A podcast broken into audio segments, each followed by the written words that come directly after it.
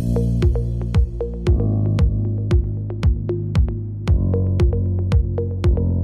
Bienvenidos a la ciencia del podcast. Comenzamos un nuevo encuentro, una nueva conversación, esta vez disfrutando una taza de té para poder calentar esta mañana. Eh, aprovechamos de transparentar que este podcast lo estamos grabando justamente un día en la mañana junto al profesor Thomas Ledger. Eh, Thomas Ledger es bioquímico especializado en genética molecular y es profesor de bioingeniería de la Universidad Adolfo Ibáñez, de la Facultad de Ingeniería y Ciencias. Eh, Tomás, bienvenido antes que todo. Muchas gracias, Carlos. Buenos días. Buenos días.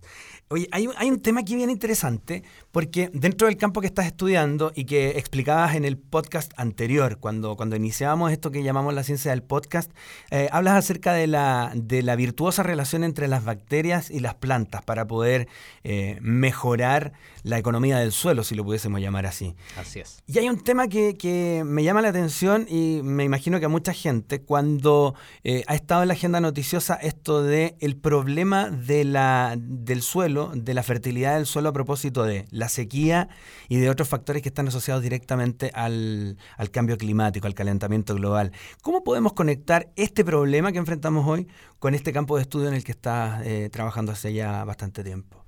Bueno, eh, efectivamente tenemos un problema grave ahí. El, problema de la sequía es algo que va en incremento. Eh, de hecho, en Chile, dentro de los últimos 10 años, ha aumentado 10 veces el, el, la cantidad de suelo afectado por sequía de acuerdo a los registros de la Dirección General de Agua. Entonces, es un problema grave que va aparejado de otro problema, va, muy asociado al problema de la salinización de los suelos. Entonces, a pesar de que la sequía se logra recuperar, si uno aumenta la, la, disponibilidad de agua, la salinización que queda en el suelo no se recupera, es muy difícil poder recuperar eso. Entonces, hay una herramienta que, que nosotros estudiamos actualmente que se basa en la interacción benéfica que hay entre las bacterias y las plantas, de manera que las bacterias pueden fomentar la tolerancia de las plantas a los desafíos impuestos por la sequía y la salinidad. ¿Hace más fuerte la planta? ¿Más resistente? Exactamente. Es, es, algo parecido al concepto de probiótico. Okay. En definitiva, la relación positiva entre la bacteria y la planta la hace afrontar de mejor manera diversas cosas. Eso incluye ataque de patógenos, eh, eso incluye incluso fenómenos de herbivoría que la planta tolera de mejor manera, pero además, en el caso que nos interesa, particularmente una tolerancia a la sequía y a la salinidad. Es como cuando le dicen a, los papás que tienen hijos chicos, déjalo que juegue con tierra nomás porque se hace más fuerte. Exactamente. La planta se fortalece mediante la interacción con microorganismos. ¿Y esto eh, de qué manera podría uno entender eh, la acción? ¿Cómo acciona eh, esos beneficios em, la bacteria con la planta? ¿Cómo se conectan? ¿Necesariamente se tienen que tocar? Bueno, es una excelente pregunta. Durante bastante tiempo se ha estudiado esto y, durante muchos años ha habido cierta controversia acerca de cómo funciona. Hay distintos mecanismos propuestos y no hay, probablemente un único mecanismo, pero hay un mecanismo que es particularmente interesante, que conocemos en la actualidad, que se basa en señales que son volátiles son producidas por la bacteria, son liberadas a la atmósfera y las plantas perciben estas señales cuando están cerca de las bacterias. Entonces, como bien dices tú, no es necesario un contacto directo entre la planta y la bacteria. Basta que la bacteria esté presente en el suelo circundante para que la planta perciba esa señal y pueda fortalecerse. ¿Son bacterias que naturalmente están ahí en ese lugar o uno podría implantar una bacteria? Son bacterias que son típicamente del suelo, pero eh, no necesariamente van a estar en la cantidad necesaria en un suelo determinado, por ejemplo, un suelo impactado por sequía, salinidad. Entonces, lo que uno podría hacer es incrementar la cantidad de estas bacterias en esos suelos. Sería una herramienta. Bueno, aquí hay un desafío entonces de, la economía y hay un desafío también de, en cuanto a producción eh, agrícola. ¿Qué otros desafíos enfrenta el mundo agrícola hoy día y la bioingeniería puede ayudar a resolverlo? Bueno, e, enfrenta varios, aparte de la salinización y la sequía, enfrenta desafíos que tienen que ver precisamente con el ataque de ciertas pestes, eh, tienen que ver con el hecho, por ejemplo, de que la, revolución verde del, siglo pasado nos llevó a, a, tratar de tener las mejores plantas posibles y que esas mejores plantas seleccionarlas de manera que se ocupen solo esas plantas. Y eso es lo que se entiende actualmente como monocultivo que es algo muy peligroso porque en términos, de, en términos eh, de diversidad, el hecho de tener un solo tipo de planta por vastas extensiones de terreno hace que si esa planta es susceptible a algo y eventualmente va a ser susceptible a alguna enfermedad nueva, por ejemplo, todo el cultivo se pierde. Y esto significa un grave riesgo el mantener plantas con monocultivo. Es, es importante que haya diversidad y es importante también tener herramientas para poder afrontar los nuevos desafíos, no solamente lo que le está pasando al cultivo en un momento determinado, sino lo que le va a suceder a futuro. Y cuando nos hemos acostumbrado tanto al monocultivo, ¿es posible hacer este, este no voy a decir retroceso, pero esta, buscar esta alternativa? Eh, yo creo que ya se está haciendo. se, está, se, ha adquirido conciencia a nivel mundial de esto y se trata de tener más de un tipo de cultivo. Pero es, probable que necesitemos otras herramientas. Y ahí también los microorganismos son interesantes, porque como ya hemos dicho, eh, parte de los efectos positivos que se pueden encontrar tienen que ver con esto, aumentar la tolerancia a plagas y la resistencia a enfermedades. Además también está el hecho de la fertilización. Como, como mucha gente sabe, eh, buena parte de la fertilización que una planta puede recibir tiene también un componente microbiano. Son las bacterias del suelo las que le están aportando esos nutrientes, las bacterias y los hongos también. ¿Se está haciendo la inversión en investigación necesaria para enfrentar esos desafíos? Eh, nosotros solemos hablar, y aquí de pronto puede, ser incómodo también, eh, eh, porque uno entra en política y en otras cosas, pero, pero finalmente las cosas son así. se destinan presupuestos, los países dictan ciertos énfasis para poder estimular tipos de investigaciones. ¿Están los énfasis aquí en Chile como corresponde en este campo? No lo suficiente. Y en eso hay un mensaje yo creo que es bastante claro. En definitiva, hay buena capacidad en Chile para hacer investigación, hay, mucha motivación por parte de los investigadores y las universidades para poder hacer esto, pero efectivamente los fondos faltan. En este momento se financian excelentes proyectos, los mejores proyectos, pero también hay muchos otros buenos proyectos que tienen que ver con estos y otros temas, por cierto, que no se financian solamente porque no tenemos suficiente dentro del pozo de financiamiento. Así que no, la, respuesta es no y por supuesto nosotros quisiéramos que esto, esto fuera mucho más allá, que hubiera más herramientas para poder seguir investigando. Aún así, con esas dificultades, ¿cómo se ha ido avanzando, eh, en particular las investigaciones en las que has estado participando? Bueno, hemos tenido algunos eh, avances interesantes, eh, particularmente en el hecho de poder encontrar que las bacterias que producen señales volátiles y que interactúan con la planta no, tienen necesariamente que permanecer interactuando con la planta durante un largo tiempo, durante todo el ciclo de vida, por ejemplo.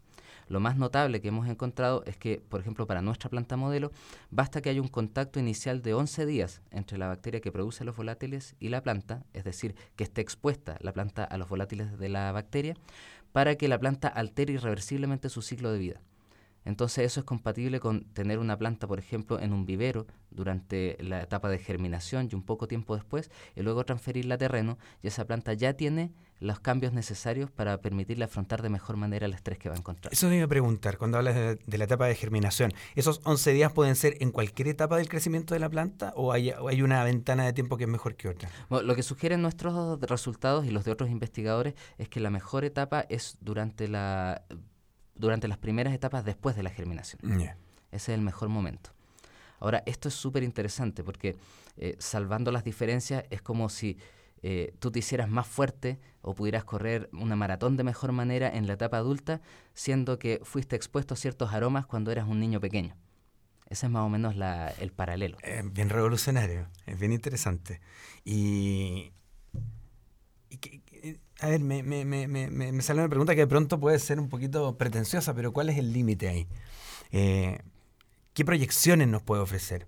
Porque si, si, podemos pensar en eso, en, en, eficiencia, en, eh, no solamente en fortalecimiento y robustez de, una planta en particular, eficiencia económica, ¿podría un modelo de este tipo aplicarse, me imagino que en otras industrias también?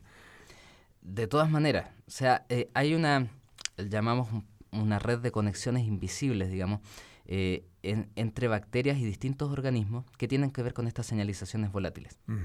Entonces, nos pueden servir efectivamente para mejorar ciertos aspectos de la agricultura, pero podría haber otros aspectos que no sospechamos todavía involucrados. Eh, nosotros creemos que, de todas maneras, esto va a generar alguna herramienta que dentro de los próximos 30 años eh, tiene que existir para poder tener una agricultura sustentable. Pensemos que dentro de estos 30 años suponemos que la población humana va a requerir el doble de producción de alimentos para poder sustentarse.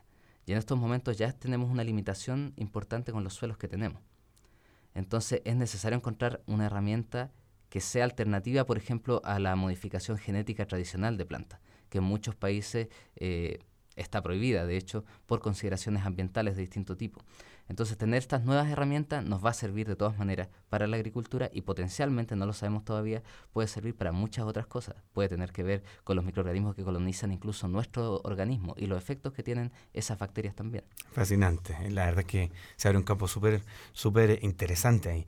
Em, particularmente en agricultura, que es nuestra puerta de entrada a este tema y lo que hemos estado hablando. ¿Existe también la, disposición de quienes hoy día están en el negocio de la agricultura de poder ir incursionando en esto? Está apareciendo. En los, hace unos cinco años atrás probablemente este tema no se conversaba a nivel de las empresas más grandes de agricultura. Estas empresas tenían más bien el foco puesto solamente en organismos transgénicos. Y, eso tiene que ver también un poco con el negocio, un poco de controlar el mercado agrícola con plantas que son de propiedad de estas empresas. Eh, lo que vemos en la actualidad es que estas empresas han ampliado su interés en esta, en, esta área en particular, en tratar de investigar acerca de microorganismos que se asocian a las plantas y que puedan tener un efecto benéfico. Ya, o sea que la evangelización eh, no, es, no va a ser tan difícil, digamos, en, los próximos 30 años, que es la ventana que proyectas como, como un tiempo a recorrer. No, probablemente no. Y eso es consecuencia seguramente de que estamos en una situación que es apremiante. En eso no nos podemos equivocar. En, definitiva, hay que hacer algo y hay que hacer algo pronto.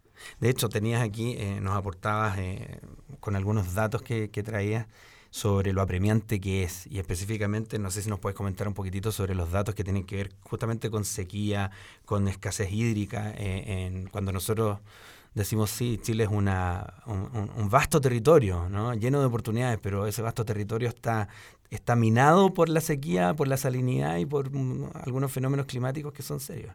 Bueno, efectivamente, está la sequía, la salinidad, están los cambios de temperatura bruscos, choques de temperatura que afectan muchísimo al crecimiento agrícola. Eh, recién cuando venía llegando para acá, escuché en la radio que Chiloé tiene graves problemas de sequía que es algo un poco contraintuitivo. ¿no? Uno no pensaría que en un lugar donde llueve mucho eh, efectivamente pasa esto, pero es así. En definitiva, la sequía no es solo física, no es solo que no haya agua. Muchas veces es el hecho de que no haya disponibilidad de agua donde se necesita. No se puede llevar, por ejemplo, de un lugar a otro o no se puede limpiar el agua que está disponible. Si uno mira lo que, lo que predice las Naciones Unidas para los próximos cinco años, solamente esa ventana de tiempo, ya hay una buena parte del planeta que está con sequía instalada y con una proyección de dificultad de acceso del agua de riego muy, muy grande.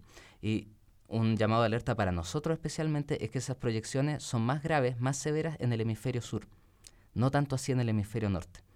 Entonces, quizás los llamados a superar el problema no van a ser los países más desarrollados, sino tecnologías que se generen aquí mismo en los países que, que, no, que no tenemos tanto desarrollo. Es ahí donde nos vamos a ver más presionados. Es bien interesante eso porque los desarrollos, eh, las innovaciones, los descubrimientos, los avances científicos generalmente eh, tienen un flujo norte-sur porque hay más, hay más recursos ¿no? en, esos países que llamamos del primer mundo pero cuando no tienen los problemas, no investigan, no, no, no, no, van generando conocimiento en campos donde realmente no sufren problemas que para ellos sean gravitantes. Entonces eh, pone, pone el problema en nuestra mesa. Exactamente, por eso nosotros creemos que la concientización, el, salir a comentar este tema y ponerlo sobre la mesa es súper importante. ¿Qué tanto estamos haciendo los medios de comunicación para eso? ¿Cómo es esa parte? Eh, hay algunos medios de comunicación que se están abriendo a a discusiones científicas y eso parece súper bueno. Eh, yo creo que todavía es insuficiente. O sea, hay muchos medios de comunicación donde eh, se ven otros temas que también son interesantes, pero no hay un equilibrio, donde se accede poco a la información, particularmente la información que tiene que ver con ciencia, con ecología. Por ejemplo, dentro de poco tenemos la COP25 y hay muchos temas que sería súper importante discutir como sede de esa, de esa conferencia aquí en Chile.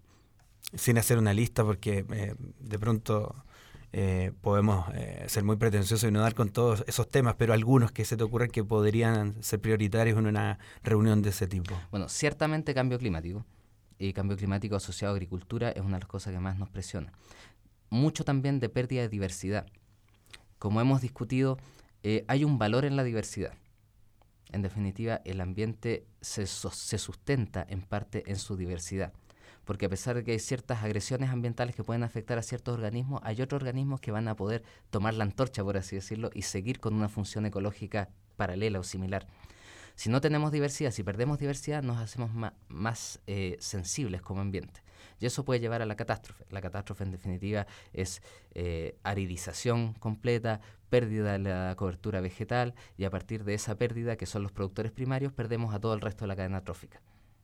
Tremendo tema. A ver, esto va a sentar algunas inquietudes también como para poder eh, seguir investigando otras cosas.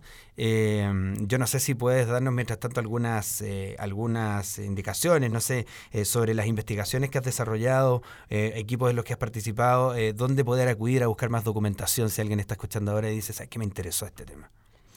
Bien, a ver, aquí en el Laboratorio de Bioingeniería de la, de la Adolfo Ibáñez, básicamente eh, las cosas que hemos abordado tienen que ver con este tema, con, agricultura, eh, con agresiones ambientales, pero también bastante con bioremediación, con la depuración de ambientes de ciertos contaminantes. Y en eso eh, hay, hay, excelentes académicos, académicos de, de, bastante trayectoria que han trabajado durante mucho tiempo en eso, estudiando cómo los microorganismos pueden limpiar ciertos contaminantes ambientales y cómo también estos contaminantes se, se, van diseminando desde un punto de, descarga, por ejemplo, hacia los suelos y hacia las aguas superficiales, etc. Esas son como las cosas que se han hecho. Y, y, dónde encontrar información?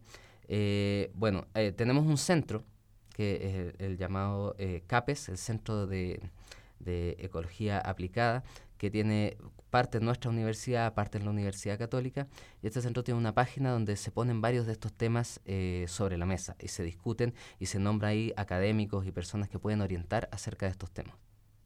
Genial, muchísimas gracias Tomás por estar hoy día con nosotros. Gracias a ti Franco. Tomás Ledger entonces, profesor de bioingeniería de la eh, Facultad de Ingeniería y Ciencias de la Universidad Adolfo Ibáñez. Eh, no te preocupes, Tomás. Eh, aquí como para, para, poder generar la, la, escena. Me dice Franco, Carlos Franco, todo el mundo se confunde, no hay ningún problema. parte de las conversaciones que tenemos acá en la Ciencia del Podcast. Yo encantado y espero que a ustedes también les haya gustado mucho. Ya saben dónde encontrar más información. Nos escuchamos en un próximo capítulo.